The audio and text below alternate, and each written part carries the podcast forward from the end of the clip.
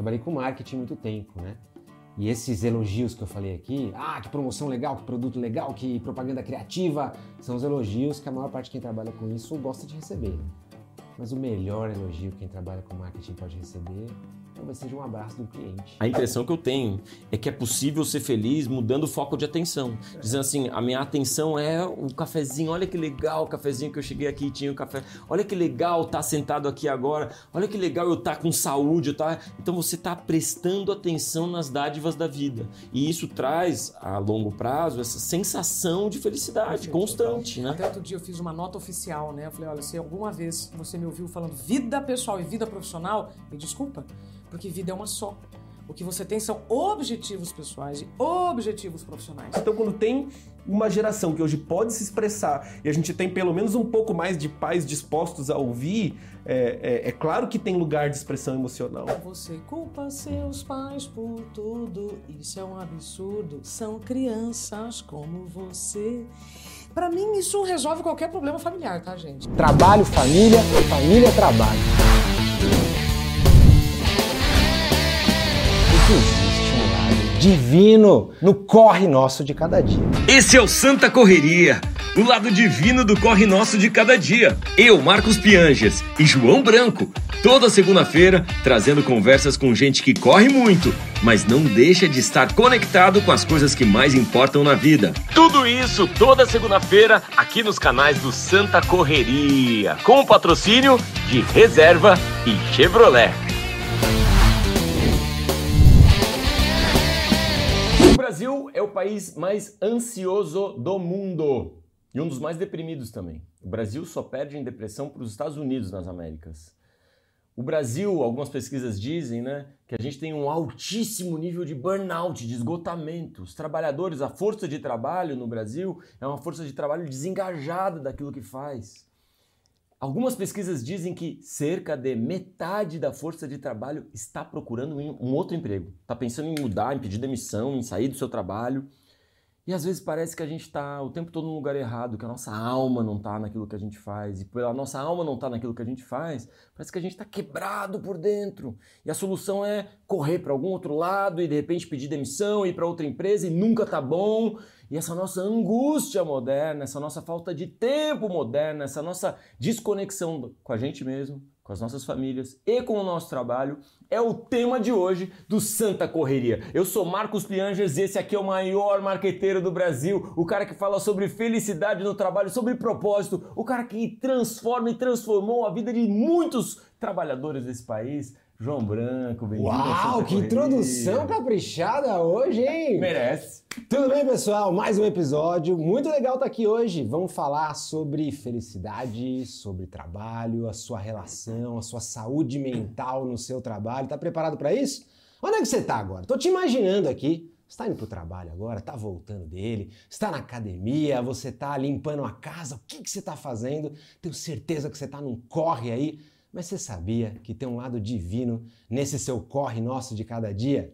É sobre isso que nós vamos falar hoje. Para isso, a gente tem dois convidados muito especiais aqui. Único episódio dessa primeira temporada que a gente vai ter duas pessoas juntas falando com a gente, não é isso, Pianges? Senhoras e senhores, tenho a honra de apresentar Gustavo Arnes, um dos maiores especialistas de felicidade do Brasil, e ela, Isabela Camargo, especialista em burnout e felicidade no trabalho também, em cura de burnout, né, Isabela? Prevenção. Prevenção, Prevenção de burnout. é fundamental. Me fala, burnout problemaço em todas as empresas. Burnout pode ser um problema em qualquer lugar é, por dois fatores, né? Se. Opa! Calma aí, pera calma lá. aí, calma aí. Não Gente, temos isso um aqui- burnout. Não Isso um aqui é burnout. porque a reserva tá com a gente. Ah, entendi. A Ele é bom de tá marketing a mesmo, gente. né? Sensacional. O cara é bom demais. Calma, agora a gente vai ter que falar sobre a sua foto. E aí, Isabela? Como é que você tá se vendo ali? Que fofurinha. Primeiro que pra quem acha que minha filha parece com meu marido, agora vai. Fala. Só quem que a. Angelina Fala parece, agora. né? Que delícia. Lindo, né? Que delícia. Essa é a Isabelinha de 41 anos atrás. Pequenininha, é, comunicativa já? Não, eu era me- bem tímida. ah, minha família morava no sítio, inclusive, sabe? E eu, eu- hoje eu olho para trás e penso, cara, como é que o, o, o divino né? Eu sempre imagino que tem uma mãozinha assim, né? Fazendo tudo isso conosco. É, foi me colocando em caminhos que. Aí depois eu entrei na comunicação, mas eu era tímida. Era tímida, estava sempre assim, sabe, em segundo plano, observando. Eu também. Não sei se, João, se era tímido. Mas eu na escola, quando chegava a minha vez de falar, e tipo, todo mundo tinha que falar, então você falar, daí eu vinha vindo a minha vez, assim, eu ficava já vermelho. E o assim, M, né? Porque é ordem alfabética sempre, né? Sim. É, eu sempre viria então antes de você. É, eu ficava E- super nervoso M, também. É. Eu já adorava essa parte. Eu, na, na primeira série, eu já era representante de turma. Eu já tava lá na frente, lá fazendo discurso, prometendo que eu ia trazer bola pra gente jogar futebol. E já ia deixar feliz no recreio já. E você, João? Eu, eu não fui tão tímido assim, de sei lá. Eu não tinha problema de ir lá falar na frente de todo mundo, mas eu tinha que estar assim, sabendo que eu ia falar. Ó, que Eu sou um interessante. cara mais, né? Tem que estar aqui, ó. Planejado, é. negócio de improvisar e lá. Vai lá e faz qualquer coisa tal. Aí eu fico tenso. Hoje eu consigo. Você vê que o que, o que acho que. É, claro que o podcast é de vocês, tá, gente? Mas olha o que me ocorreu aqui é o seguinte. é, Você nos convidou? então, nós estamos aqui, né? O Santa Correria. Gente, que nome, antes de tudo? Que nome? Maravilhoso. Meu Deus do céu, Parabéns, João. antes. Parabéns, João. Salve de palmas. Põe isso aqui no corte, hein, gente, por Ó, favor. vamos só fechar essa janela aqui do, do que, que ocorreu. Eu e Piangers não éramos tão comunicativos, tínhamos mais vergonha e isso não é sentença. A gente pode ir mudando né, o nosso jeito de interagir com o mundo à medida que você vai observando os sinais. Você vai experimentando e muito cuidado, né, papais e mamães, quando você fala para a criança, ah, ela é tímida, ah, ela é isso, ela é aquilo. Não, Ela ela, é ela é está naquele bagunceira, momento, é mas tudo pode problema. mudar. Claro me, me incomodava muito uma, uma, uma coisa quando eu ainda trabalhava só na TV, é, aquela ideia de que se você tomar uma decisão, você não pode mudar de ideia. Casou com alguém, o relacionamento não tá bom, não, mas eu não posso mudar de relacionamento. Ou fez uma faculdade, não, eu não posso escolher outra profissão. E não, você pode tudo, desde que você vá atualizando a sua identidade constantemente e vivendo a sua verdade. E tem também um- uma celebração uh, do, do esforço, mesmo que o esforço vá para lugar nenhum. Tipo assim, ah, você tem que sofrer, você tem que estar cavando esse buraco. Não, mas não tem tesouro no fundo desse poço. Não é o que você quer. Não, mas eu já comecei a cavar, então eu vou continuar cavando. Exato. Né? Agora eu vou até o final. Agora eu vou até o final, meio que por, por, por é, teimosia, às vezes. É, vamos ver se alguém se conhece aquela frase, não, minha família quer. Sim. Minha família quer, ou meu pai quer. Todo E não- mundo na minha família é, então eu vou Exato. fazer esse É, curso isso- também. Isso é um perigo, porque, ok, em alguns casos pode até ser que você tenha este talento, mas pode ser que não. Que você pode, inclusive, seguir outros caminhos. Não é, João? Galera, vamos começar esse papo. É, é, Isabela Camargo, burnout, vamos falar tá? um pouquinho do seu livro.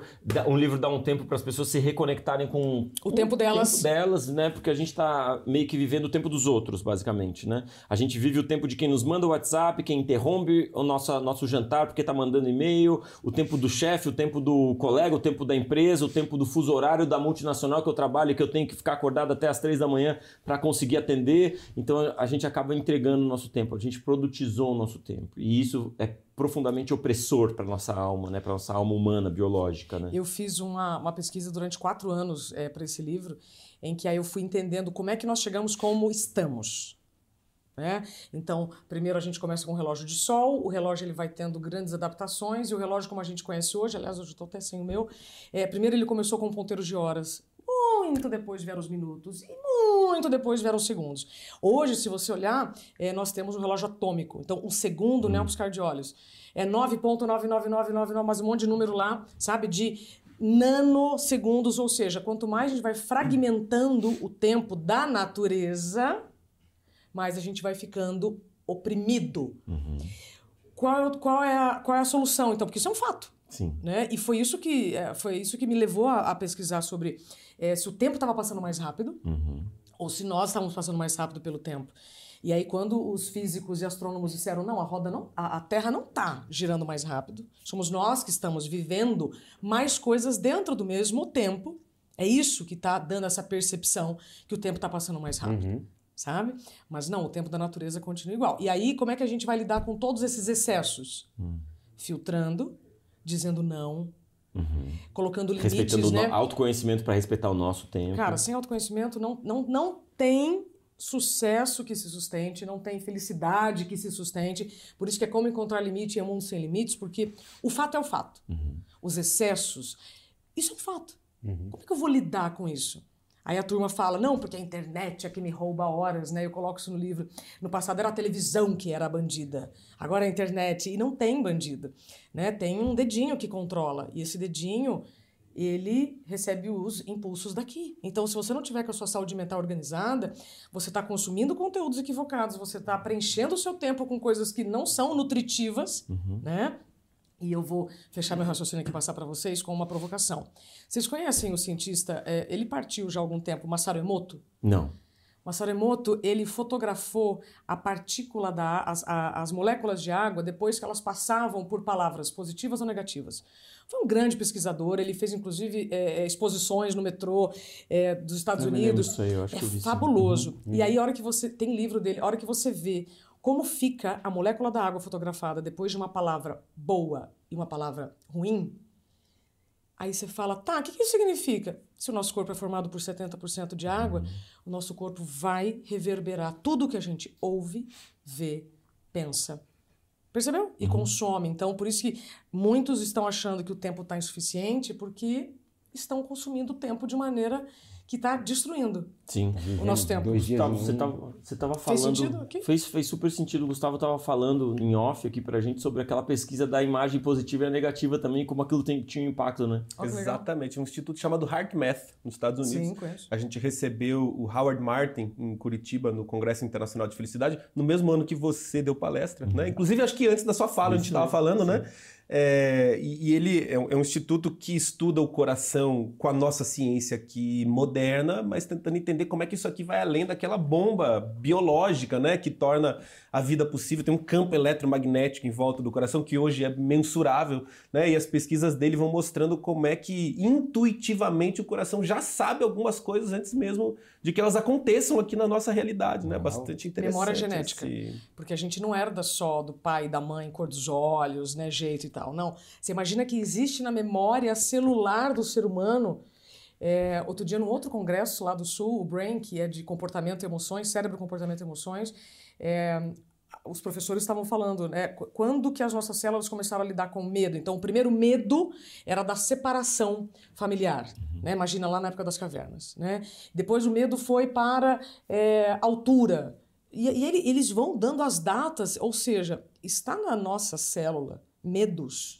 Herança. Nem- essa herança. Então, se o coração é feito de células, se as nossas células têm memória, cara, tem um repertório aí. É complexo, né? Hoje esses campos científicos eles se relacionam assim numa complexidade interessante, né? Pra gente Sim, tentar- é, vamos lá. é, psicologia positiva, Martin Seligman é o cara que começa a. É, um- é um pesquisador que passa é, 15 anos estudando depressão, então pessoas que estão mal, e do nada ele começa a pensar, cara, quem sabe a gente começa a imaginar alguém que esteja, sei lá, numa estaca zero ali, não, ela não tá deprimida, ela tá, tá normal a vida dela, mas a gente pode ter ferramentas para melhorar, para ela ser uma pessoa mais feliz, mais realizada. É- e, é e ele vem com o conceito de PERMA, né? Perfeito. Que é Positive Emotions, Engagement, eh, re- relações, relationships, M de Meaning, né? E A de Achievements, de conquistas, né? E esse, até hoje, é meio que um, que um conceito meio a- aceito, assim, de, de, de felicidade na vida e no trabalho. Ele completou com o V de vitality, vitality, né? De vitalidade, que sem vitalidade, sem vigor físico, sem essa disposição, a gente não consegue ou tem mais dificuldade para realizar todos esses elementos. Mas o mais interessante dessa construção da psicologia positiva é essa ideia de que a gente pode estudar o lado positivo da vida humana, que a gente pode compreender cientificamente mais sobre a felicidade, sobre a generosidade, a bondade, a compaixão, o perdão, a criatividade. E a pergunta norteadora da psicologia positiva é, afinal, o que é que faz com que a vida vale a pena ser vivida? E a gente não pode tirar de dentro desses elementos, por exemplo, o recurso que a gente tem para todos eles, que é o fator tempo, por exemplo, né? para cuidar de cada uma dessas esferas, desses elementos do bem-estar. Você sabe que eu descobri a felicidade, sabe como? É, encontrando a caneta na bolsa quando preciso, ou quando eu preciso de um grampo eu encontro, ou quando eu chego aqui para gravar e tem café e pão de queijo, sendo Eu que nessa santa correria eu não consegui tomar café. Então eu descobri, a minha vida mudou totalmente quando eu comecei a experimentar a- a- essa sensação do puxa, que bom que está acontecendo comigo, essa felicidade com as micro Maravilhoso. coisas, né? Maravilhoso. Eu sinto isso também. a minha mãe, ela tem uma casa de praia e é um apartamento numa, numa praia chamada Ingleses, lá em Florianópolis. E, cara, é um apartamento pequeno. E o chuveiro é o chuveiro elétrico. Só existe chuveiro elétrico no Brasil, cara. É? O brasileiro que inventou a história de misturar água e eletricidade. Pensou, ah, vai dar certo. Super. E tipo, morre, explode, É, pega fogo, mascado. Beleza. Cara, cai uns três pingos naquele chuveiro lá da minha mãe. Mas quando eu volto da praia eu tomo um banhinho, assim, aqueles pinguinhos, assim, eu me sinto o cara mais feliz do planeta Terra. É inevitável que um sorriso venha pro meu rosto. Memória, né? E eu começo a sentir também essas coisas. De tipo, tá num lugar, ou tomar um chá que eu tomo com a minha filha. E, e, cara, quando eu tomo aquele chá, eu. A minha vida fica maravilhosa e eu não consigo imaginar ninguém mais feliz que eu. E é nessas coisas pequenas, às vezes, que a Sim. gente encontra. Né? Eu tenho, assim, exemplos de felicidade. Eu também confesso pra vocês que, assim, se alguém perguntar, cara, e aí, qual é o dia que você foi mais feliz na sua vida? Qual é o dia que, durante o trabalho, você se sentiu mais feliz? Qual é o dia que, com a sua família, se sentiu mais feliz? Qual é o dia que você sentiu maior sensação de alegria? Eu acho que tem, tem graus aqui, né? Onde eu fico também analisando. Tem aqueles momentos de euforia, tem aqueles momentos de, pô, vou o dia aqui, eu recebi um aumento. Uau, é. Tem o dia que é, a O gente foi viajar nasceu. para um lugar super legal, o dia que eu vi uma cachoeira, um o dia que o filho nasceu, o dia que ganhei um prêmio, o dia que foi aplaudido, o dia que o podcast bateu lá um recorde legal. Notícias legais, né? Mas que você acaba ficando feliz por um tempo. Você ficar num momento ali de sensação positiva por um tempo. Ao mesmo tempo, entendo que parece que tem coisas que trazem uma outra sensação, né? De algo mais perene, de algo que te preenche, de Exato. algo que parece que preenche um vazio e que no fundo, no fundo, no fundo, me parece ser algo que a gente costuma chamar de felicidade e que me, me remete mais a significado, a sentido. Então, qual é o maior elogio que eu gosto de receber do meu trabalho? Não é, cara, você inventou aqui o nome Santa Correria, baita marqueteiro. Eu fico feliz também, tá? Pô, o loginho, tal, quem que pensou nisso? Olha o roteiro, olha o formato, olha isso. Olha que produto legal que vocês lançaram, que propaganda maravilhosa, que criativo, que promoção arrasadora, que ação de marketing que parou o Brasil. Mas... Legal, tudo isso é legal. Agora, nada se compara a receber um, um bilhetinho da minha filha escrito tudo tortinho assim. Papai, o que, o que a gente fez junto hoje nunca vou esquecer, Ui. né? Nada se compara a minha esposa olhar pra mim e falar assim: estamos 23 anos juntos, eu não trocaria o que a gente viveu por nada.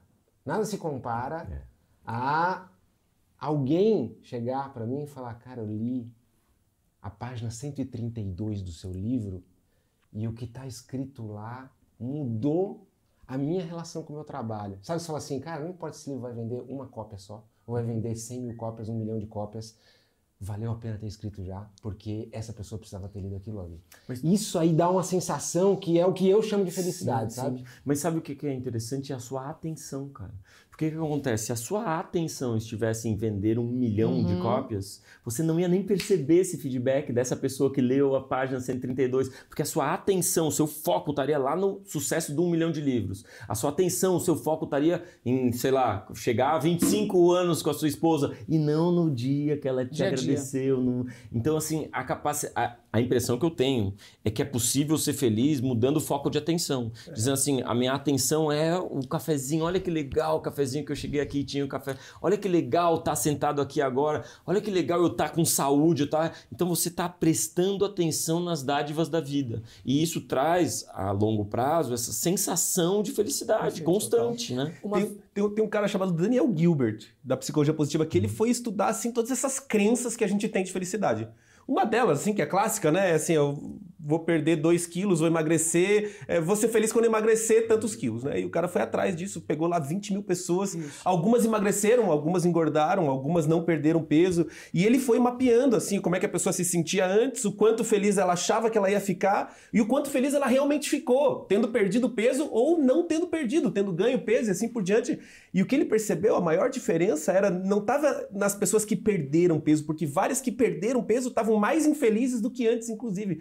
É, aquelas que buscavam a beleza estética também não estavam tão felizes quanto imaginava. A grande diferença é que eles, não, eu quero perder peso por conta da saúde.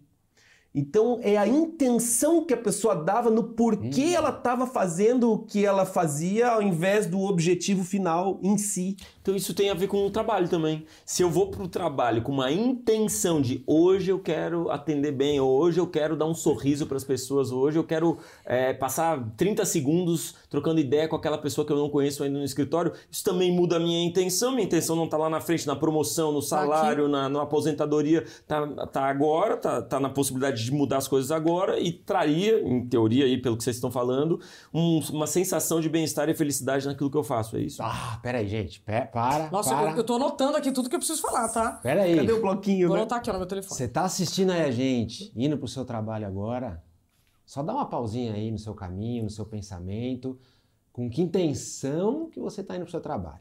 Você tá indo fazer o que aí, minha amiga, meu amigo? O que que você vai fazer hoje? Você tá indo lá porque você tem a meta, porque você vai ser promovido, porque você precisa ganhar o ranking, porque você precisa ser- sair na frente do outro? Ou hoje você tá entendendo que tem alguém que precisa muito do que você vai fazer? Ajusta aí o coração, é uma correria, mas calma aí, que essa correria pode fazer muito mais sentido se você tiver uma intenção certa. Tenho três coisinhas rápidas para Uhum. falar, posso? Quando você falou, ah, eu gosto quando me dizem que eu tive uma boa ideia, mas hoje em dia me, me enche o coração quando acontece tal situação. Eu me lembro quando eu saí da Globo, as pessoas pediam para tirar uma foto comigo. Hoje, cinco anos depois, depois do trabalho que eu comecei a desenvolver, elas pedem um abraço. Isso é totalmente diferente. E descobri há pouco tempo, inclusive nesse congresso do cérebro, que, gente, abraços com mais de 20 segundos aumentam os níveis de ocitocina. Então, sem aqueles abracinhos safados de ombro, sabe? Assim que você encontra a pessoa, você dá aquele abracinho. Não! Então, assim, sabendo que um abraço aumenta os seus níveis de ocitocina, é uma escolha que você vai ter que fazer pra, e, e isso você não faz, isso você vive. Tá? Igual network, você não faz, é o que você vive quando você está presente. Então, a questão do, do abraço, isso, isso eu passei também na minha transição de carreira tremenda. O que, o que hoje me deixa feliz é quando as pessoas me pedem um abraço. Abraços É? verdadeiros, né? A pesquisa diz abraços verdadeiros. Mas, cara, se verdadeiro ou não, a pessoa ela precisa experimentar. Aí depois eu sempre falo, agora abrace mais alguém assim. E aí você vai multiplicando. E 20 É. segundos é difícil ser falso, né? Porque chega uma longo. hora ali. 20 segundos não é pouco 20 tempo. segundos é coisa pra caramba. Aí. Dá uns três é, TikTok ali. Você falou sobre a questão de transformar uma situação. É, depois também da minha experiência, eu entendi que só tem duas cadeiras no mundo: a de vítima e a de aprendiz. Então, mesmo se você foi colocado numa situação de vítima, como um acidente, uma demissão, um pé na bunda, sei lá, qualquer coisa, assim, ao, me- ao menor sinal de melhora, pense em sair da cadeira de vítima e para de aprendiz e já começar a entender o que de bom tem naquela situação que aparentemente foi só ruim. Aí você vira o jogo. Aí você começa a mudar a sua intenção. E aí você começa a viver o autoconhecimento. Então, assim, a- o autoconhecimento, eu até chamo no livro de turismo interno, não é só quando você vai à terapia, se conversar com o seu terapeuta ou com a pessoa que você tem confiança para organizar as ideias. É todo dia. É você estar nesse estado de presença e autorresponsabilidade parar de se colocar como vítima em todas as situações, ah, porque o emprego, porque o chefe e tal. Eu falo nas palestras, né, não adianta, não adianta você reclamar de ambiente tóxico se você tem comportamentos tóxicos. Né? E aí, por fim, aqui que eu estou anotando, tá, gente? É, uma vez o professor Clóvis de Barros, que está aqui no meu livro, é, ele falou sobre a questão da felicidade, né? Uma coisa é você achar que você vai ser feliz quando você voar de primeira classe. E a outra é quando você está com sede e você tem água. Isso para mim marcou demais. E aí, quando eu perguntei para ele, ele tinha um podcast chamado é, Inédita Pamonha. Não sei se vocês chegaram a ouvir. E eu falei, por que nome é esse, professor? Ele falou, porque é o seguinte, quando você tá com muita vontade de comer uma pamonha, você chega lá no lugar da pamonha, você fala, quero uma pamonha. Nossa, aí você tá satisfeito, mas você come a segunda. Aí você come a terceira. E aí aquilo que era para ser bom, fica ruim. Percebeu? Então, quando você tá nesse estado de correria, até para os seus desejos internos, então uma coisa é a correria do dia a dia. E a outra é quando você analisa, mas eu preciso comer três pamonhas? Sim. Escolha. bom. É por isso que a gente chama isso aqui de Santa Correria, porque a gente entende que a correria ela é, ela é uma realidade, Faz parte. ela faz parte da nossa vida moderna, mas ela pode ter um lado que é um pouquinho mais divino, que é essa presença, é você prestar atenção no seu corpo, prestar atenção nas necessidades e desejos da sua biologia, né? Não ser guiado pelos desejos, mas entender as necessidades que a sua biologia está tá demandando, né? E transformar aquilo que você faz em algo que tem impacto no mundo, que te dá orgulho, né? Você Eu adorei, adorei essa parada do abraço aí. É? Fiquei imaginando, imagina, trabalhei com marketing muito tempo, né? E esses elogios que eu falei aqui, ah, que promoção legal, que produto legal, que propaganda criativa, são os elogios que a maior parte de quem trabalha com isso gosta de receber. Mas o melhor elogio que quem trabalha com marketing pode receber, talvez seja um abraço de um cliente, Total. de alguém que comprou aquilo que você vende. Não só para quem trabalha com marketing, para quem é aí empreendedor, empresário, que oferece um serviço. Talvez o melhor elogio que uma cabeleireira possa receber seja um abraço de uma cliente que fala: "Tô saindo daqui diferente do que eu entrei". Melhor do que eu cheguei. É. Talvez o melhor elogio que uma pessoa que seja o caixa do supermercado Total. possa receber seja um cliente que dê um abraço e fala: Obrigado por você ter facilitado o troco, obrigado que você foi rapidinho, que você percebeu que eu estava com pressa. Às vezes não dá tempo de dar esse abraço, mas a gente percebe, né, pelo olhar da pessoa, a diferença que você fez. Você melhorou um pouquinho a vida de alguém, um pouquinho, com aquilo que você fez hoje, com as suas ideias, com aquilo que saiu das suas mãos, dos- da sua mente e do seu coração que foi pro outro. Na prática significa quando você está no mercado, tá todo mundo de crachá. Fala, bom dia, João. Isso já vai mudar a atenção dele com você. E ele mudando a atenção dele com você, aí troca, entende? A, a troca ela é fundamental. Quando você reconhece alguém e essa pessoa te reconhece também. Então, para mim, isso é presença. Ou eu vou abastecer o carro, eu sempre pergunto se não está no crachá, como é que é o seu nome? Ah, vamos completar, né? Eu já sei que isso muda o dia, porque eu já eh, me senti invisível e fui tratada como invisível em lugares com muita projeção.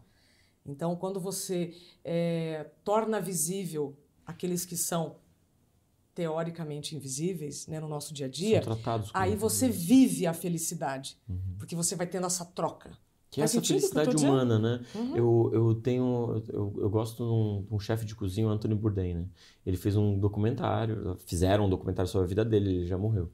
E ele viajou para os melhores hotéis do mundo e comia as melhores comidas do planeta Terra. Sentava com, Com chefes de Obama, Estado, o Obama, no esse Vietnã, tipo de tomando cerveja, É. o Papa. É, o cara era uma das maiores celebridades do mundo, nos lugares mais chiques, gostosos, maravilhosos, E estranhos pago pra fazer isso. pago pra fazer isso, Que né? Admirado, capa de revista.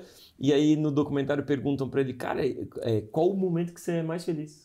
Qual foi o seu dia mais feliz? Ou qual- quando você é mais feliz? Ele diz, cara, quando eu tô em casa com a minha filha, fazendo um hambúrguer, churrasquinho no quintal, eu fa- tô aproveitando a vida na simplicidade, que é algo absolutamente acessível. Então, eu sempre digo o seguinte: se você não fizer um caminho de autoconhecimento, alguém vai fazer por você. E geralmente vai ser a publicidade. Com outras intenções. É, total. Geralmente você- vai ser alguém dizendo pra você: compre isso, porque isso vai te deixar mais feliz. E não, e não Coma dando um três abraço, pamonhas. né? E não dando um abraço. E Eu, eu- eu um lembro uma das primeiros, um dos primeiros trabalhos que eu fiz em, em empresa, né? Eu estava junto com um consultor chamado Nicolai Cursino, que também é um cara do Enneagrama, que deu palestra lá no congresso também. E eu lembro que eu estava finalizando assim, pensando. Às vezes eu finalizava com essa, contava essa pesquisa, falava da ocitocina, finalizava com um abraço, mas lá era uma organização um pouco mais rígida assim. Liguei para ele e falei, cara, tô pensando em terminar com um abraço. Você acha muita loucura? Ele pensou um tempo assim e falou: pô, loucura é não se abraçar, né? Pô, você tem que, tem que conduzir isso aí lá no final e, e vamos nessa, porque isso que a Isabel tá falando, né? Bate bem assim, João, com o que você contou, que é, é, os momentos extraordinários, eles existem. Eles existem mesmo, né? Mas eles são extraordinários. Eles têm esse nome justamente porque eles fogem do dia a dia. E a verdade é que a vida ela é muito ordinária mesmo. A gente faz todo dia meio que as mesmas coisas, meio que nos mesmos lugares. Com as mesmas pessoas. Às vezes a gente tá aqui num, num podcast super incrível como esse, mas o dia a dia não é. E se a gente não encontra assim essa felicidade dessas pequenas coisas, né, no dia a dia, na rotina mais ordinária da vida, a gente tá perdendo uma grande porção de felicidade. Tem uma frase que diz, né? Não tem nada mais extraordinário do que um, homem ordinário ao lado de uma mulher ordinária com seus filhos ordinários.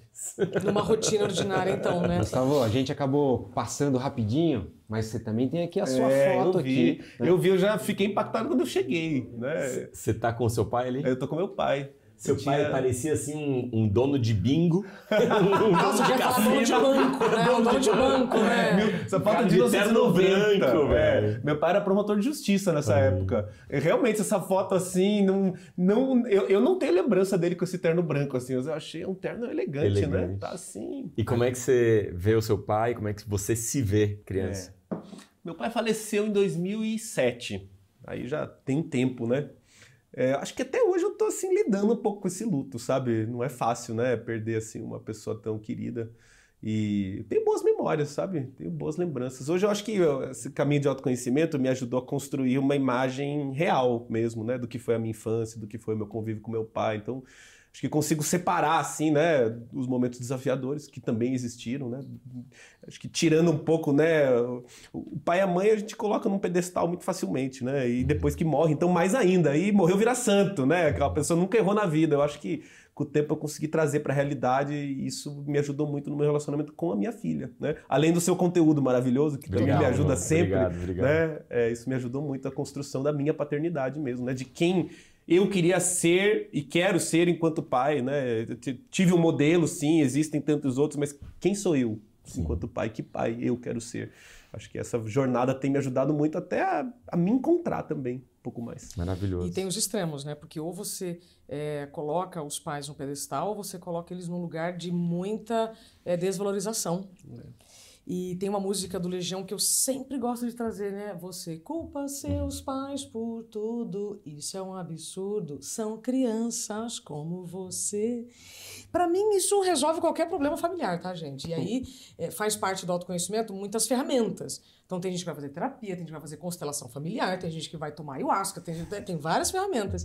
E na constelação, a, a gente organiza né, todo o sistema familiar e fica muito claro, a hora que você se coloca no lugar dos seus pais, fala, mas eu teria feito assim também. Então, eu não posso criticá-los, sabe? É, só para trazer a questão do o quanto os extremos, Sim. né? Que ou quem coloca o pai como é, que não tinha erros, e aí eu preciso também seguir exatamente, ou aquele que é culpado por tudo que eu vivo. Posso só falar duas coisas? Lógico. Quando me perguntam Depois assim. que você cantou aqui, Isabela, você pode fazer o que você Imagina. quiser. Você já cantou, você entendeu? pais Olha aí. violão, Gabi, acompanha, segunda voz, Gabi. É um Vai! Vamos, Gabi! Você sabe que a minha Eu- carreira como jornalista começou cantando, né, no Fantasia, mas aí foi bem que se quis. Olha aí. É mesmo, bem que você quis. Conta a sua história de Não, burnout ah, também, não, acho que é isso. importante, Isabela. Mas aí a, a- a turma, né, quando. Hoje eu falo sobre produtividade sustentável. Como você vai continuar fazendo o que você ama, mas sem perdas pelo caminho. E aí a turma fala assim: ah, mas você fala em fazer as pausas, mas eu tô vendo você sempre correndo. Eu falei: não, você está vendo o que eu permito que a internet mostre, mas eu corro muito em alguns momentos para parar em outros. Quando eu tô com o meu marido e minha filha e a gente vive situações assim muito muito gostosas, eu falo congela, gente, congela, ti, falo ti, observa, observa, congela. E a gente precisa fazer isso também, não é para tirar foto, não é só para vamos fazer uma foto aqui, não, congela esse momento. Esse momento aqui nosso tá fantástico, Sim. né? Eu super sinto isso também, Isabela. Assim, até eu não sou, o João sabe, né? Eu Não sou um cara que posta os stories, não fico fazendo live. Não... E, eu, e, cara, tem momentos que eu tô com a minha família que eu digo assim, mano, isso é a coisa mais maravilhosa que já aconteceu com qualquer ser humano. E, e, e existe, obviamente, um impulso de, mano, se tivesse alguém nos filmando aqui, já tava pronta a propaganda. De margarina, de. Sabe? Tava pronta. E. E a verdade é essa, é a gente também entender que tem coisas que a gente não posta, tem É. coisas que a gente não usa o celular como uma parede entre a, entre a gente e a vida é gostosa quando a gente vive de fato, prestando atenção. Não, e além disso, a questão do equilíbrio dinâmico, né? Até outro dia eu fiz uma nota oficial, né? Eu falei, olha, se alguma vez você me ouviu falando vida pessoal e vida profissional, me desculpa, porque vida é uma só. O que você tem são objetivos pessoais e objetivos profissionais. Então, aquele equilíbrio entre coração e cérebro é o tempo inteiro. Então, não é porque eu estou correndo hoje que eu vou correr todos os dias. E o que pode levar ao burnout é você não se recuperar depois das longas maratonas, né? Um atleta quando ele treina para maratona, depois ele se recupera. Aí outra maratona. E como é que a gente tem feito muitas vezes o nosso trabalho? A gente ignora o nosso cansaço, se negligencia, se deixa para depois, não, nas férias eu descanso, né? E aí isso vai te levando para um lugar de esgotamento. Aí, este lugar de esgotamento, em que o seu corpo está ultra debilitado, você já está em sofrimento, né? você já está tomando remédio constante, já está com dores constantes, aí esse lugar é muito perigoso, que pode, inclusive, acontecer o burnout. Então, se você Pode quiser, eu te explico a diferença de burnout. cansaço, exaustão e burnout. Quer? Sim. Bora. Quer saber? Lógico. Então tá. É, quem tá cansado aqui? Eu não.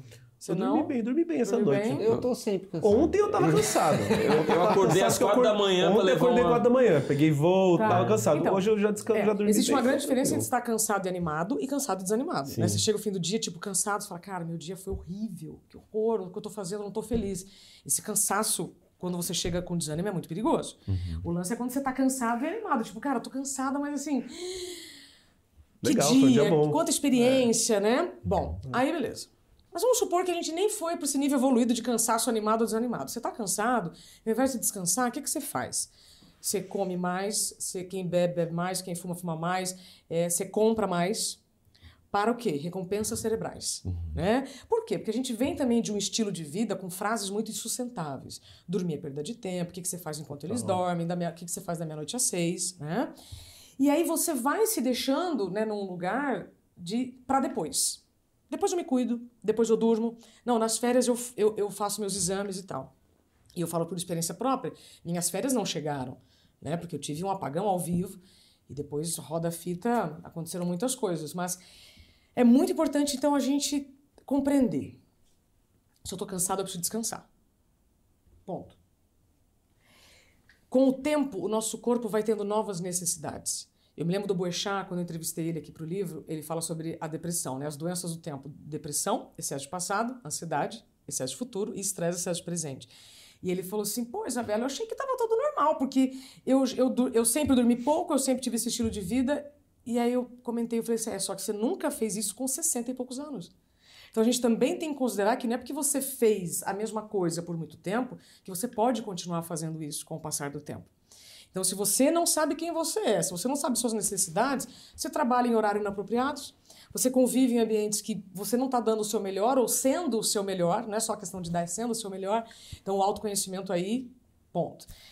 Ah, aí, beleza, tô cansado, tô com aquela ilusão de super-homem. Não, não precisa, né? Sou forte, não preciso dormir, não preciso me cuidar. Aí você entra na fase de exaustão. E o que, que vai acontecendo? Essa fase, ela é, é vitaminada pelo estresse. E o estresse, ele pode ser positivo ou negativo.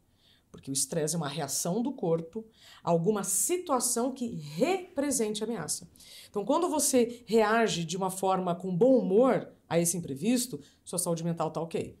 O que, que teria sido ruim se você tivesse falado, se você tivesse ficado irritado, parado a gravação? Então, lidar com os imprevistos da vida é pura saúde mental. Isso é saúde mental. É como você lida com os altos e baixos e com as situações que estão representando ameaça, que aí vão gerar o estresse. E aí o detalhe: eu vou fazer disso um estresse negativo, que vai me provocar doença, ou vou fazer disso um estresse positivo? Por que, que você está emocionado? João? Eu tô pensando. Tô, tô tá vendo aqui seu olhinho, né? Aí, o, ex- o excesso de estresse afeta o órgão mais vulnerável de cada um. Então, na fase de esgotamento, você vai é, desequilibrando os seus órgãos. Então, quando você está cansado, você precisa descansar. Quando você está exausto, você precisa mudar o seu estilo de vida. E mudar o estilo de vida significa pedir ajuda, dizer não, delegar, fazer a famosa faxina interna. Você sabe que eu chego de vassoura nas palestras, né? Eu já falo, se não puder vir de vassoura, eu já nem venho. Mas por quê? Nós temos a ideia de faxina, de organização, de objetos, e não internamente, né? Aí tá, mas então esgotamento é burnout, como eu ouço por aí? Não. Porque burnout é uma coisa muito grave, o diagnóstico é clínico, então não é um cansaço de fim de semana, não é um esgotamento depois de dois, três meses que você teve o fim que do ano, um grande pegar- projeto. É, não, não, burnout não é isso. O que, que precisa acontecer para o esgotamento se transformar em burnout? Eu estou começando uma pesquisa agora, porque eu já ouvi 4 mil pessoas, aleatoriamente, mas então agora tem que colocar no papel, vamos colocar no papel, se é assim que a banda toca. Vai acontecer alguma situação relacionada a assédio. em que o seu corpo tão debilitado, em que você já fez tudo que você pôde, aí a turma vai falar, ah, mas é resiliente. Existe uma grande diferença entre resiliência e apelação. É você Teimosia. apelar para insistir num estilo de vida insustentável, isso vai te levar a um lugar ruim. Pode ser o burnout. Aí você está vivendo em um contexto com o seu corpo esgotado. Acontece alguma situação relacionada a assédio. Assédio que você diz é algum tipo de Todo violência tipo de verbal, eh, algum desrespeito. A gente que te coloca num lugar de vulnerabilidade.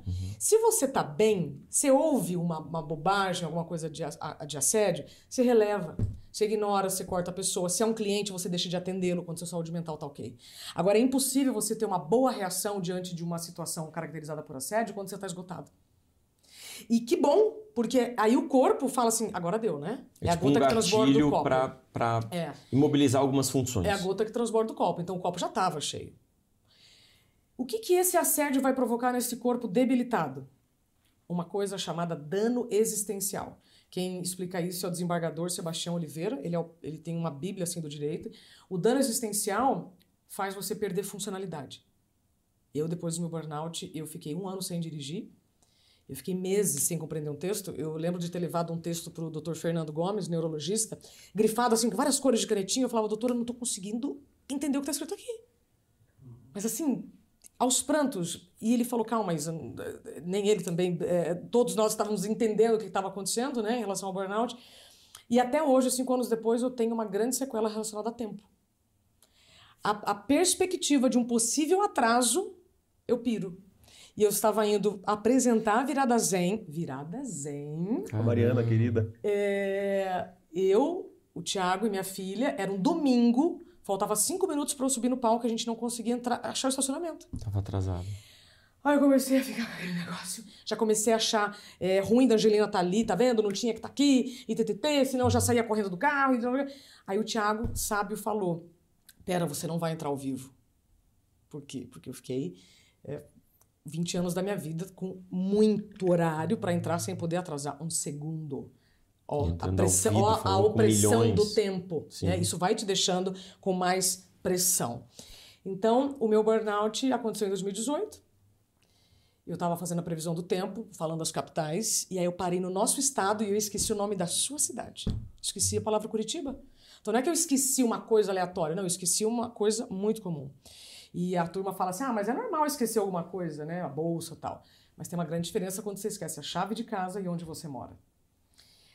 Eu esqueci a palavra Curitiba, travei, comecei a ter várias reações internas, boca seca, visão turva, enjoo, eh, tremedeira. Teria sido muito melhor se eu tivesse desmaiado, porque a gente não tem empatia pelas dores invisíveis, né?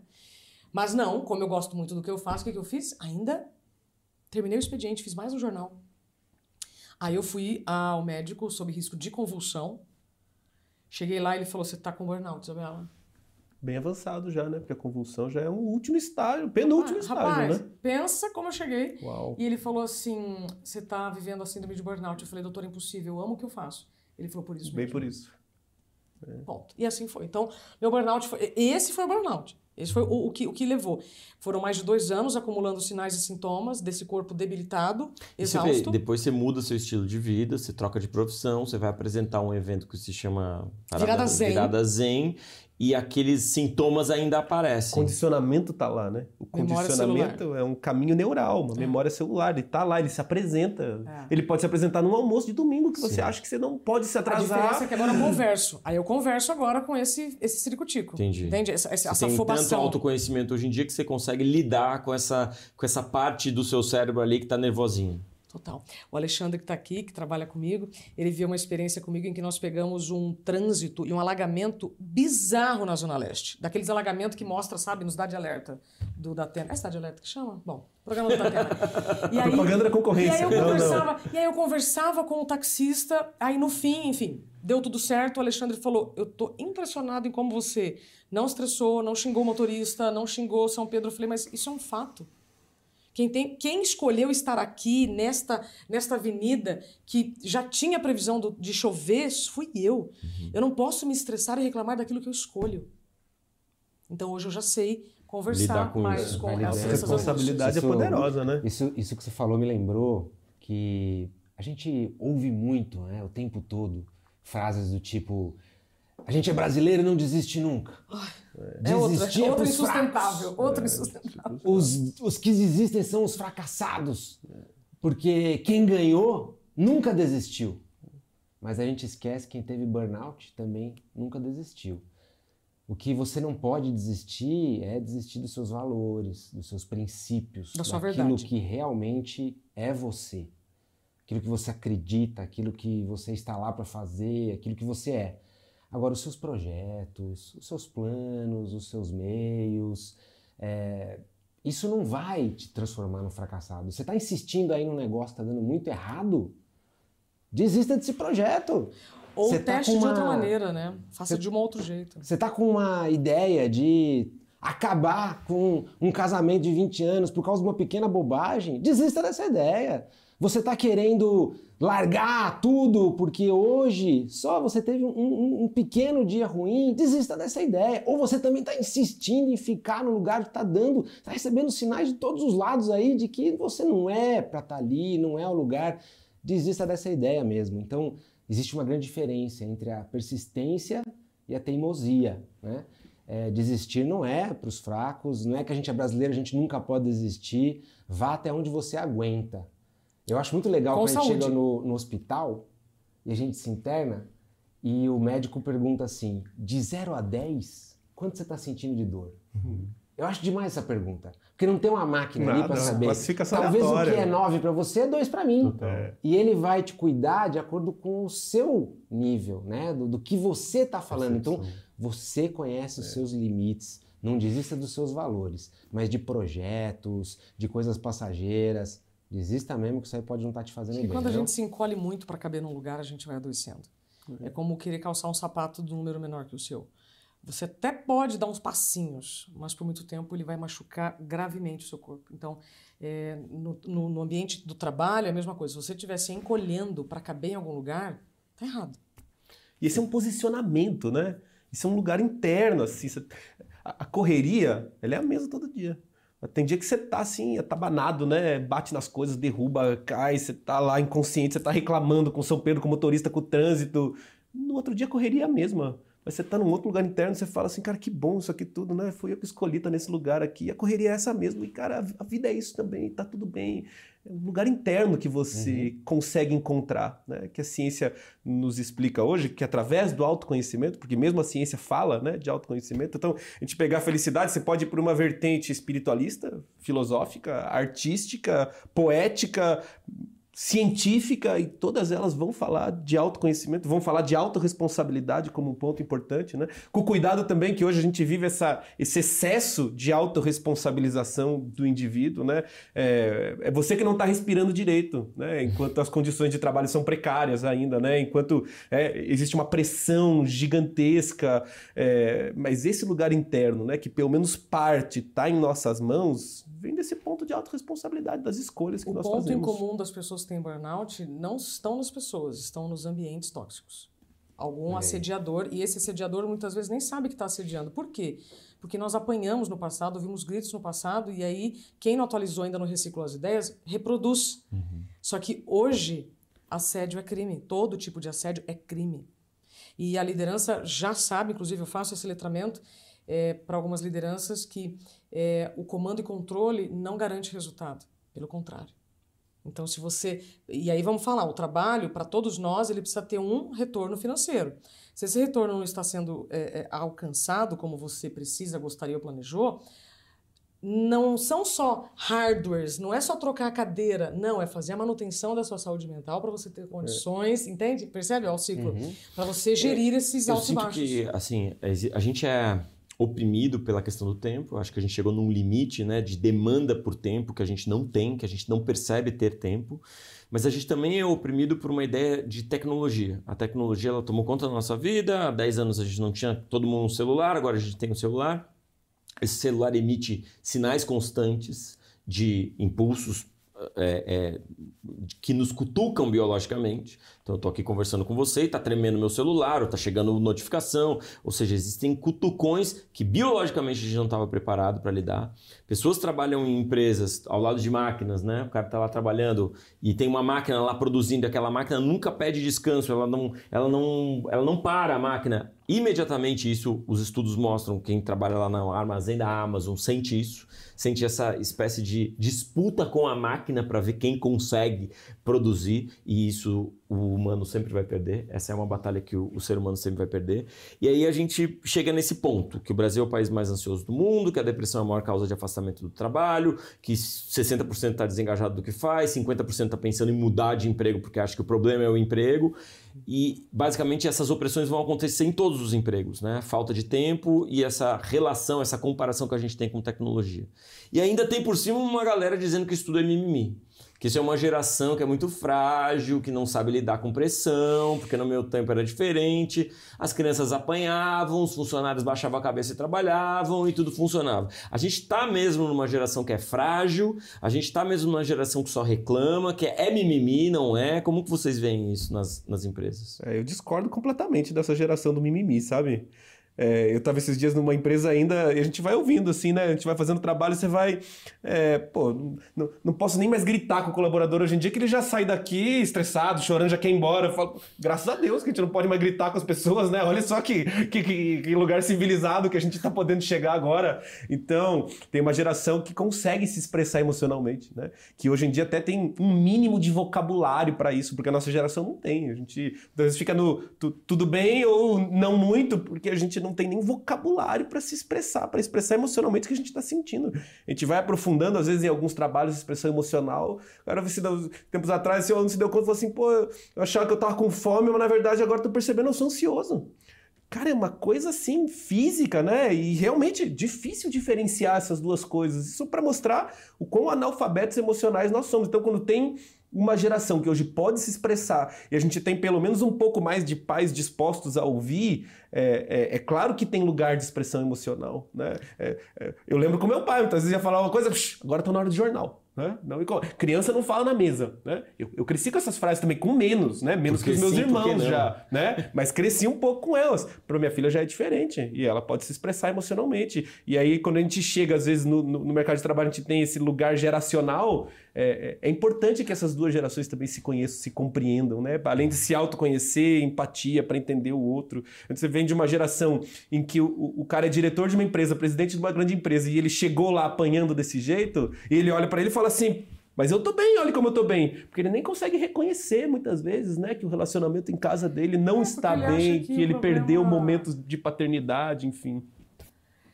Caraca, agora a gente abre aqui uma janela monstra, porque é, você tem que saber a diferença dos lugares em que te pedem sangue nos olhos e brilho nos olhos. Né? Você precisa de sangue nos olhos. Que é isso, rapaz? Eu preciso de brilho nos olhos. É diferente. Mas vamos lá. É, eu fico imaginando o quanto o seu Nicolau é, foi pressionado quando ele chegou ali na sociedade, obrigada, João, e disse assim: então, galera, o, o, o, a Terra não é o centro do universo, viu? É o Sol. Como assim? Nicolau Copérnico não estava só é, tentando mostrar uma descoberta científica, ele também estava indo contra a um modelo predominante, que a Terra era o centro do universo. Todos nós aqui fazemos parte de um movimento em que está mostrando, tentando mostrar para a galera assim, olha só, não mudou, não temos telefone, ou você está vindo trabalhar a cavalo, ou você usa, ou você usa pombo para transmitir uma mensagem. E eu falo isso no livro. Então, quando você vai estudando as evoluções dos transportes, da comunicação, você vai entendendo este lugar hoje de tanta exigência. Não existe conflito de gerações, existe encontro de gerações. Isso sempre aconteceu. Tem uma, um, uma característica que o Dr. Daniel de Barros fala, que é o Rose View, aquela visão de que no passado era melhor. Era, não, era, era diferente, fato. Se era melhor ou pior, depende muito do seu repertório, do seu senso crítico e tal. E todas essas mudanças vão nos levar para novos comportamentos. Então, à medida que você compreende que o seu pensamento afeta o seu sentimento e que afeta o seu comportamento, aí você começa a reconhecer por que, que eu estou irritado, por que, que eu estou nervoso, por que, que eu estou intolerante a essa ideia diferente da minha que pode me levar à criatividade e à inovação que é que eu preciso para sobreviver. Então, é, é pegar esse líder que chegou ali por eh, resultados técnicos, obviamente, eh, objetivos tangíveis, e mostrar para ele que sim, é possível você crescer ouvindo outras gerações. Saúde mental não é mimimi. A pandemia trouxe para nós a lembrança de que, olha, todos temos cérebro e, e, o que pode tirar a nossa saúde afeta a nossa saúde mental. E depois que as pessoas começaram a entender por que estavam tão ansiosas e depressivas, né, pela quantidade de notícias que viam muito ruins, pela ansiedade em saber quando é que vai acabar isso e tal. Ah, isso é, no, isso é esperado em momentos assim. Então, conforme a informação vai sendo compartilhada, você também vai conversando com as suas emoções. E vai entendendo se isso é natural ou se você está em excesso preocupado com o futuro. Uhum. Fez sentido o que eu trouxe até aqui? O que, que vocês sentem, assim, algumas empresas conseguem é, tratar bem funcionário e, tratando bem esse funcionário, ter funcionários que entregam resultado? Porque aqui, eu, eu, eu só quero pintar o quadro, né? alguém que pensa um pouquinho mais é, com uma cabeça como era antigamente, vai dizer assim: ah, cara, se eu tratar todo mundo bem e, e, e respeitar o tempo de cada um e dar autonomia para cada um ter autogestão, ninguém vai fazer nada, vai ficar todo mundo em casa jogando videogame e a minha empresa vai quebrar. Isso é um modelo antigo. Essa é a ideia, é padrão que a gente tem até hoje, né? Mas eu vejo algumas empresas quebrando esse modelo. Qual, qual, qual, qual, modelo que quer? E aí chegando nesse lugar que se eu dou o tempo deles, se eu atendo algumas necessidades possíveis, se a gente vai achando um lugar de equilíbrio, no final das contas, a relação passa a ser para além do dinheiro, para além da relação do trabalho. Né? A condição de trabalho é importante, o salário competitivo é importante, mas a relação ela vira outra.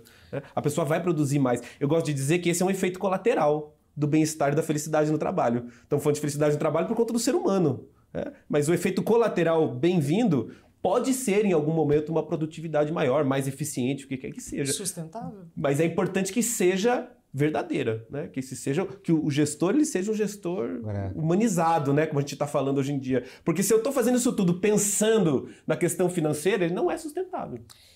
Tem uma pesquisa com 500 profissionais de alta performance feita por uma plataforma de ensino daqui do Brasil que coloca que esses 500 profissionais de alta performance, ou seja, talentos super concorridos né, no mercado, colocam o ambiente no mesmo patamar de salário. Então, hoje, quando você vê evasão, apagão de mão de obra, que são pessoas que é, trocam de trabalho, né, esses que têm talentos e tal, por, é, não necessariamente por salário, mas pelo ambiente.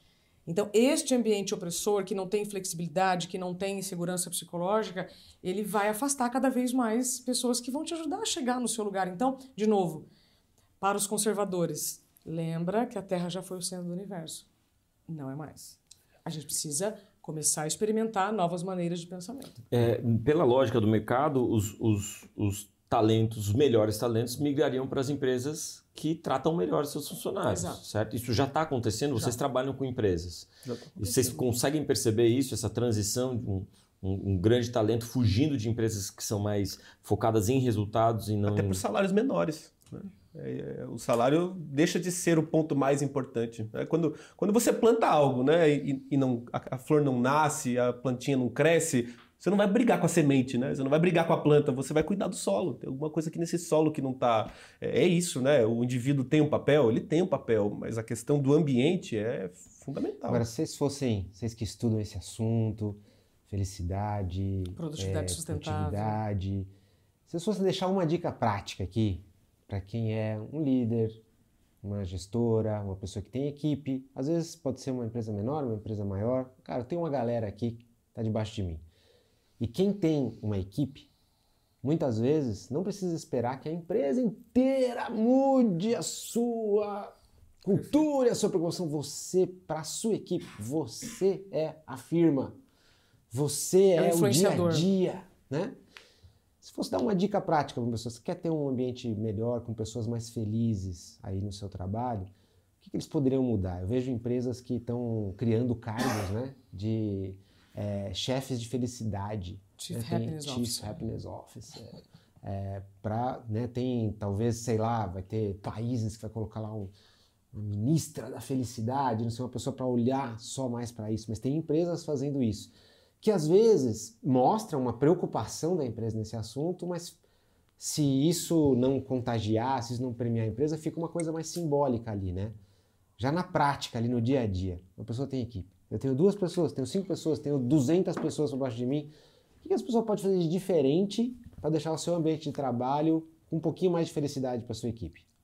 O que eu sinto hoje, nesse momento que nós estamos atravessando, assim, ainda pós-pandemia, ainda de modelo de trabalho híbrido, um pouco de home office, um pouco de retorno, o que eu tenho falado mais das empresas é o ponto da relação as relações mesmo, como é que está a sua conexão com o seu colaborador, presencial, online, aonde for, o quanto você conhece dessa pessoa que está sentada ao seu lado trabalhando, dessa pessoa que está sentada ao seu lado trabalhando. Essa pessoa passa 10 anos, você está do lado dela uhum. e não sabe que a pessoa tem um filho, por exemplo, não sabe que a pessoa está passando por um momento difícil com a doença da mãe de anos, sabe? É, o quanto nós, enquanto seres humanos, estamos aqui conectados. Eu acho que o, o que o líder pode fazer assim nesse momento, nesse momento de gravidade de saúde mental que nós estamos vivendo, assim, de índices crescentes de burnout ainda, é a gente encontrar a conexão humana. Tem muita coisa que dá para fazer, né? mas eu sinto que de grande importância nesse momento, isso não custa nada.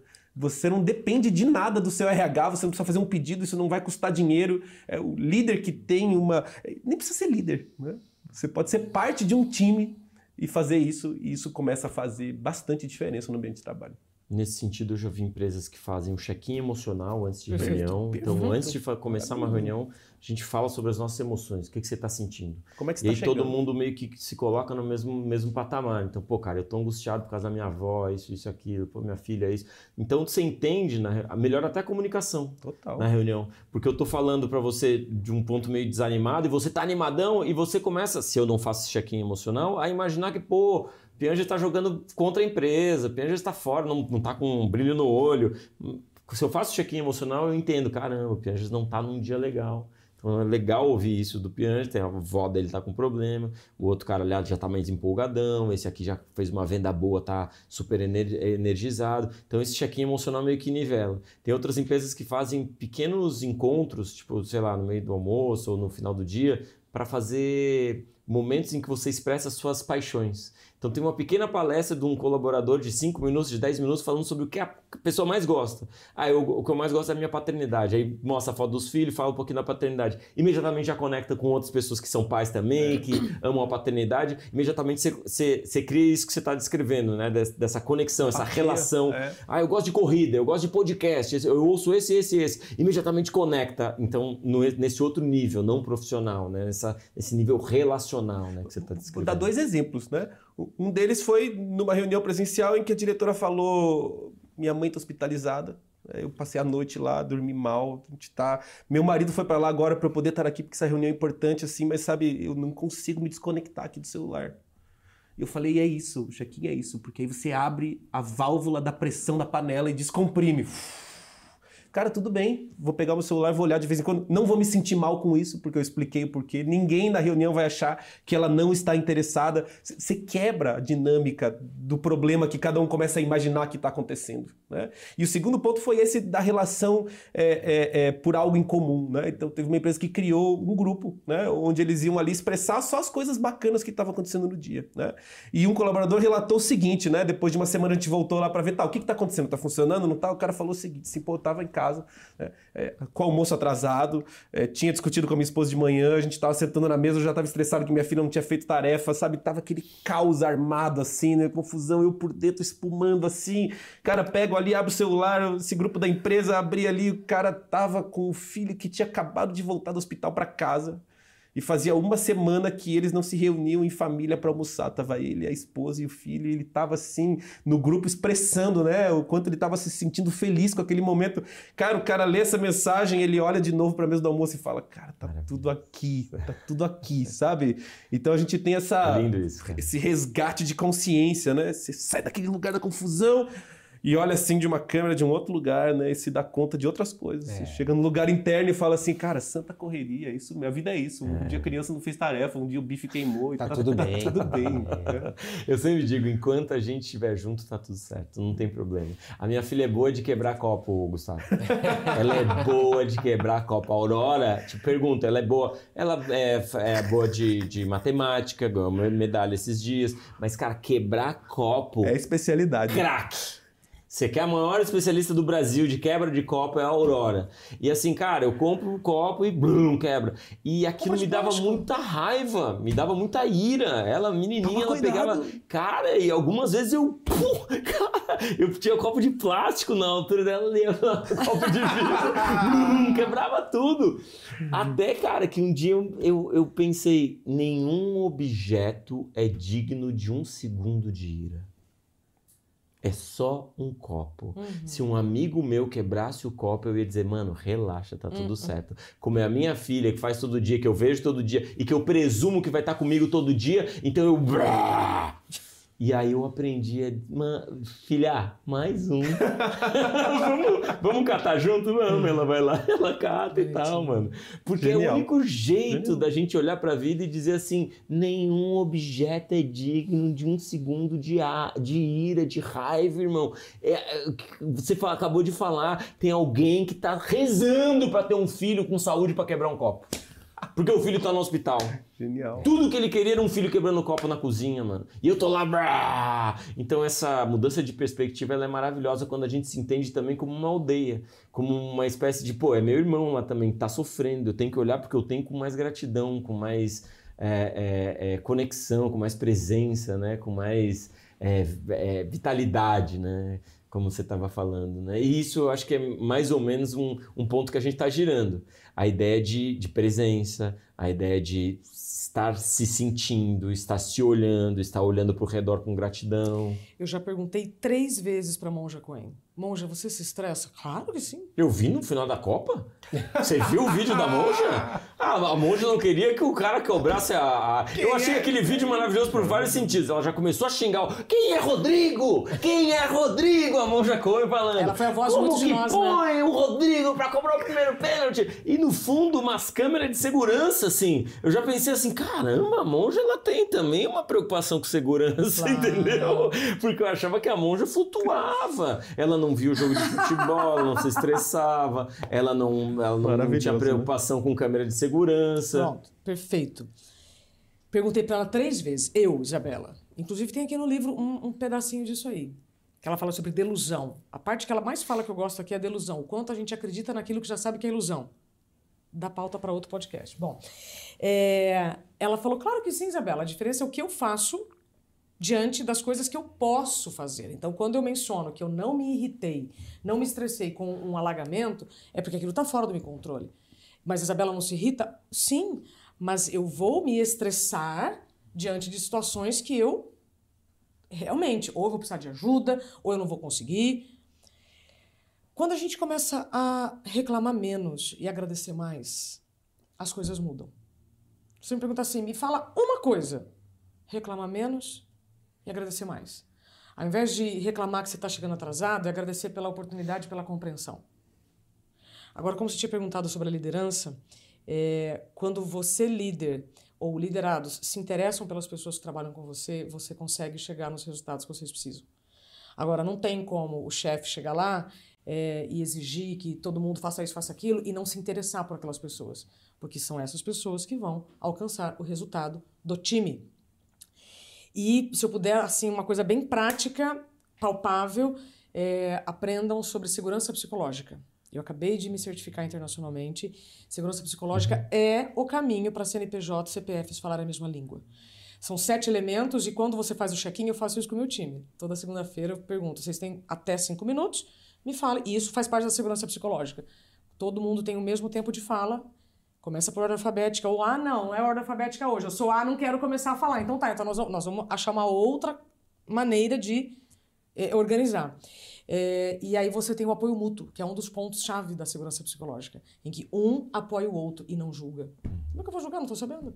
Então, dica prática, segurança psicológica, tá, senhoras e senhores? Segurança psicológica tem livro sobre isso. É, o Google passou 10 anos né, estudando é, as equipes mais eficientes dentro do Google. Professor Emmett Monson. Isso, e um- uma das grandes eh, conclusões não era nem assim os melhores engenheiros, eh, os, os superstars, ah não, né, talvez sejam os grupos que estudaram em determinada universidade, não, talvez sejam os grupos que já se conheciam antes de entrar na empresa, não é nada disso. A, a- a grande sacada desse estudo de mais de 10 anos cristãs, né? Projeto Oxigênio, o Projeto Aristóteles, Aristóteles. o Google chamou de vários nomes, ele- ele- é- é- eles chegaram a essa conclusão. Quando a, a equipe tem essa segurança uns nos outros, né? E aí você está trazendo várias questões relacionadas a, a assédio, e quando você tem segurança psicológica, não tem assédio, né? Exato. As Ou pessoas se se você conhecem, se respeitam, de- se escutam, né? Ou se você vê uma situação de assédio, você vai ter confiança em procurar uma outra Uhum. pessoa e dizer, ou para a própria pessoa, isso que você está fazendo não é legal. Uhum.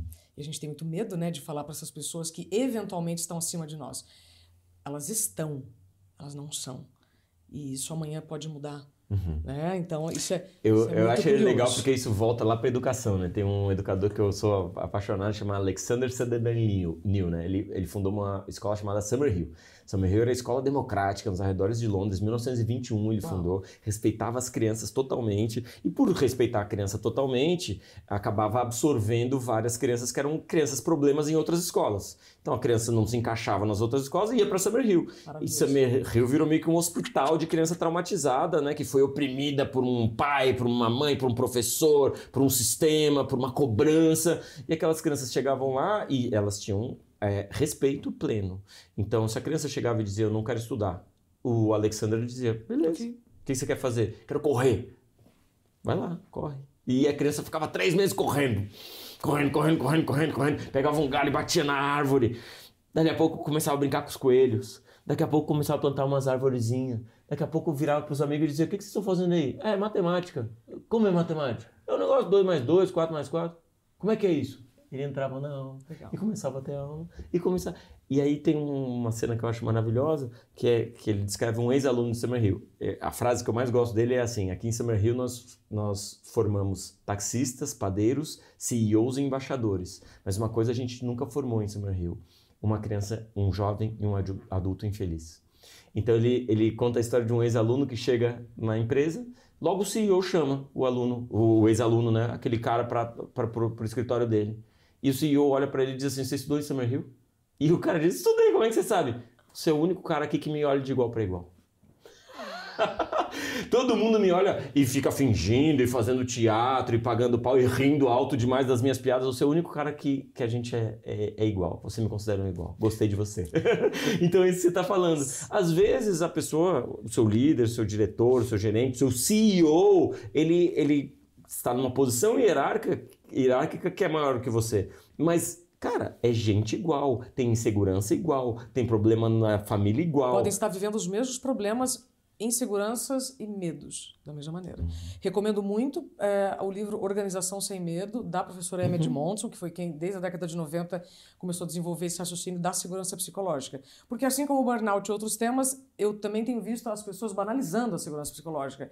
Ah, não, pode mandar um e-mail aqui que a gente tem segurança psicológica. Não, segurança psicológica não é isso. É uma nova língua, né? Ele até ri. Porque você tem que é, é, muito praticar bom. todos os dias, você não faz, você vive. Mas aí é pauta para outro podcast, gente. Temos várias pautas aqui para Nossa, outro podcast, mãe. né? Você tá contando esse lance da educação, eu tô lembrando do Tiago Berto, da cidade Escola Aine, lá do- em Guaporé, no Rio Grande do Sul, um projeto assim maravilhoso, né? Que ele fala assim, é que a a escola é uma desculpa pra gente educar os pais, que é quem precisa de educação. Total. As crianças a gente deixa em paz, né?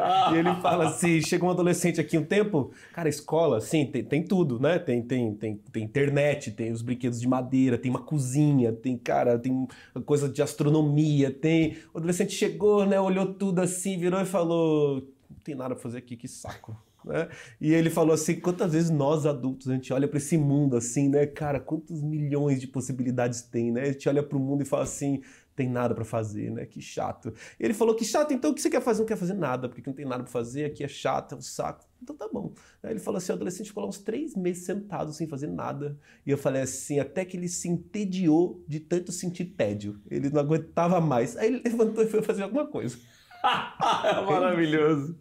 Deixa ele eu queria, eu queria- a gente já, por já favor. tá uma hora de papo, mas eu queria, eu tenho essa pergunta para vocês. A gente vive num país que, na faixa de- dos 18 aos 24 anos, cerca de 40% dos jovens brasileiros, 40% dos 18 ao 24 são os nem-nem, ou sem-sem, sem trabalho e sem estudo. A galera que olha para o futuro e diz assim, cara, eu não vejo nenhuma perspectiva, não tenho interesse nenhum em trabalho, não, não quero mais estudar. Como é que vocês resolvem isso aí? Se vocês fossem o dono do, dono do Brasil, dono do mundo, que, como é que vocês. Que, que, que plano, que sistema vocês criariam para incentivar toda uma geração? A gente é um país que tem um potencial de trabalho, um potencial de juventude, um potencial de transformação fantástico, mas tem 40% da força de trabalho jovem não querendo ou não procurando trabalho ou desalentado, sem uma perspectiva positiva de futuro. É difícil resolver um problema complexo assim Eu- eu- Com, né, com a bala de prata, mas o, o que eu sinto pra mim é, é a questão tá um pouquinho antes disso. Porque a gente entra nesse processo educacional em casa e escolar, né, na sequência, dentro da, da, da- da educação formal, é, técnica, racional, cognitiva. É, chega uma hora que cansa mesmo, né? A gente passa lá, quantos anos a gente passa desenvolvendo o nosso racional cognitivo e quanto tempo a gente se desenvolve emocionalmente? Então nós somos doutores em muitas coisas e seguimos analfabetos emocionais. Por isso que a gente chega em várias fases da vida olhando assim sem, sem saber mesmo, confuso, né? Distante, tô infeliz e não sei porquê, tô insatisfeito, não sei porquê. Aí eu troco de trabalho, eu troco de relacionamento, sigo infeliz, insatisfeito, porque a gente nunca olha para dentro. A educação formal e muitas vezes a educação em casa também nunca nos convida a esse olhar interno, né? O desenvolvimento emocional, o desenvolvimento como a psicologia f- positiva fala dos nossos nossas virtudes, nossas forças de caráter. É o que que faz brilhar teu olho, o que, que te dá força, o que, que te energiza, o que, que te traz satisfação, o que, que você gosta de fazer. Como é que a gente vai falar de propósito, né? De uma empresa se eu não sei o que, que eu gosto de fazer. É, é impossível, porque essas coisas elas estão conectadas e relacionadas. Então eu acho que essa crise que a gente vive, dos 18 aos 24, dos 35 aos 40, dos 55 aos 60, é, são crises internas que são bem-vindas, são convites a gente olhar para dentro, né? parar aqui, pô, depois de todo esse tempo assim, não sei o que eu quero fazer. Tudo bem, que bom que você com 17 anos não sabe o que você quer fazer, né? Perfeitamente normal. Acho que a pergunta é, é como você falou assim, a gente tá preso, engessado, eu comecei um curso, preciso terminar. Não, não pode, tem que escolher essa profissão agora. A pergunta, onde é que eu vou errar primeiro? Porque a gente vai errar muito mesmo. Né? Qual coisa aqui que eu quero começar a experimentar agora para ver se é isso que eu quero, se eu não quero mesmo. Outro dia eu vi um meme maravilhoso assim, ó, vamos esquecer os erros do passado e focar nos erros do futuro. né?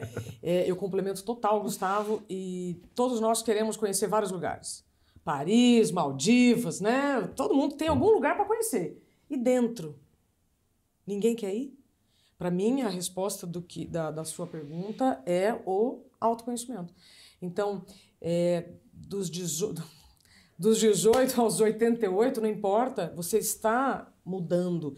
E se o que está fora não está te agradando, você tem que entender dentro, então, e é só você que vai ter essa resposta, o que é que você gosta.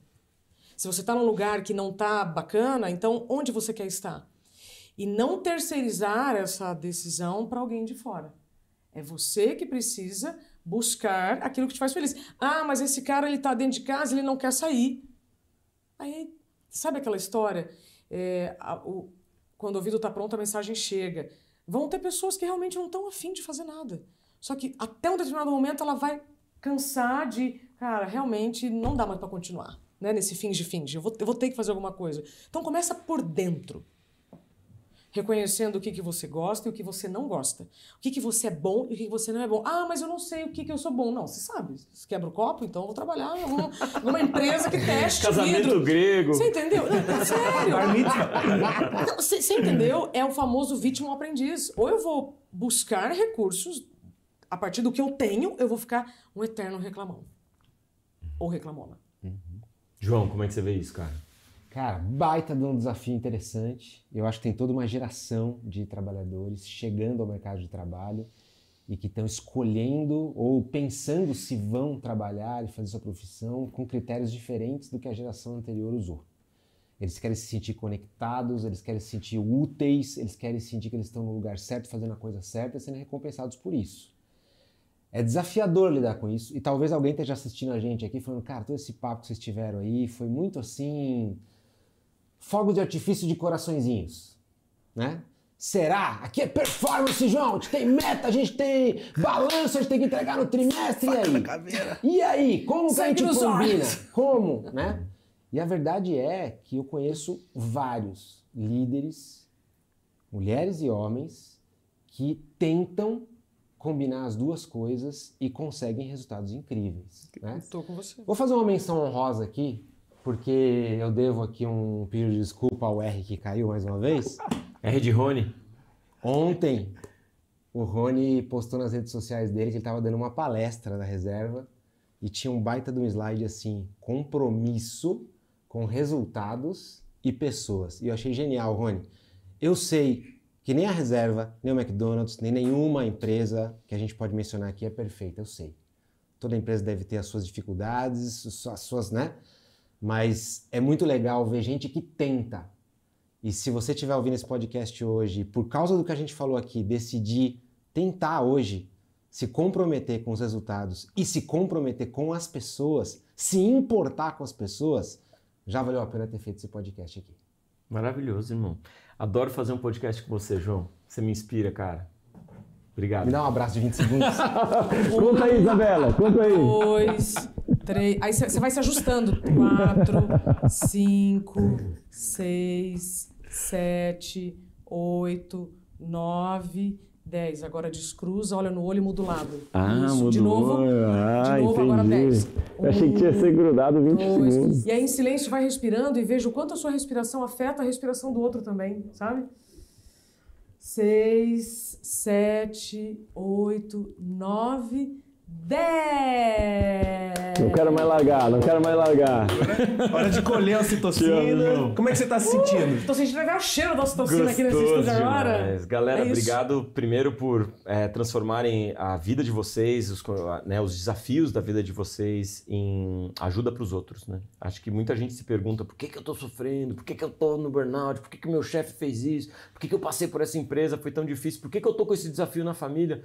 É muito bonito quando a gente passa por esse momento de dor e transforma essa dor em ajuda pro próximo, né? em iluminação para, ó, tô aqui para ajudar você, já passei por isso, Total. vamos junto, a gente tem mais esclarecimento e mais conhecimento. Obrigado por vocês fazerem esse trabalho em empresas como o João fala, é o lugar que a gente mais vai impactar pessoas. Na família a gente impacta um pequeno grupo de pessoas, no trabalho a gente impacta um monte de gente com o nosso produto, nosso serviço, nosso atendimento, nossa relação com os colegas.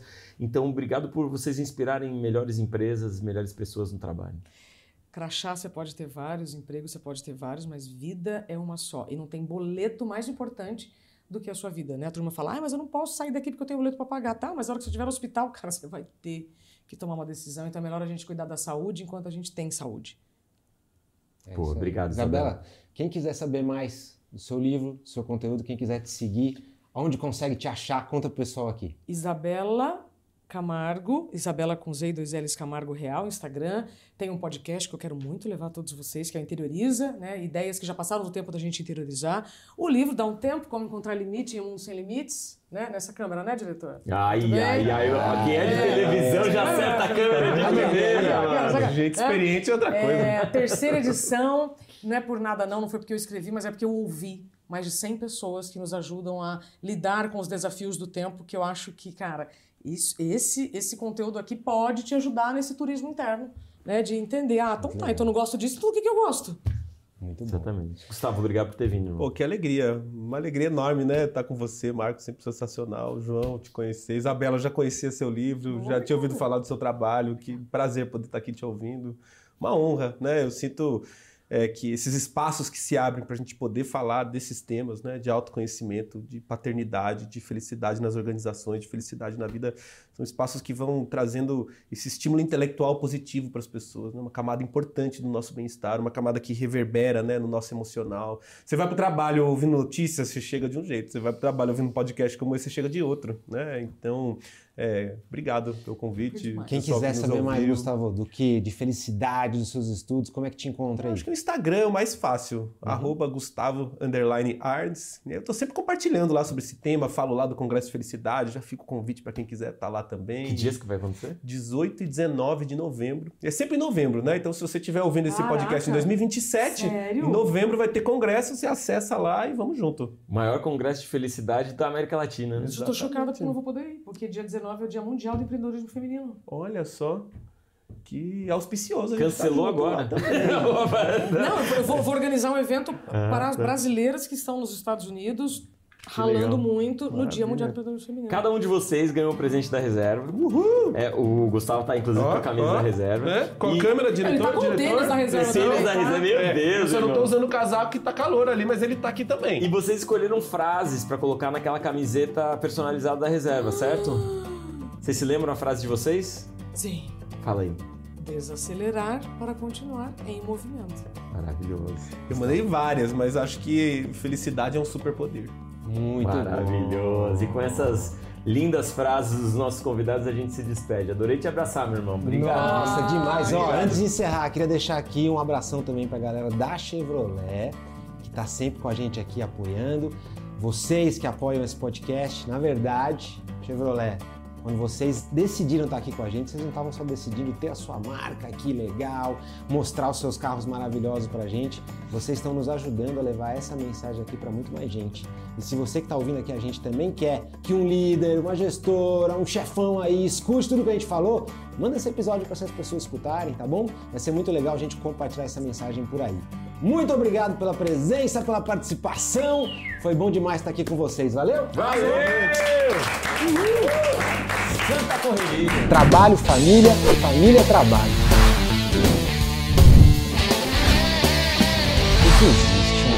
Divino no corre nosso de cada dia. Funcionou, Lapela? Acho que não gravamos mais uma.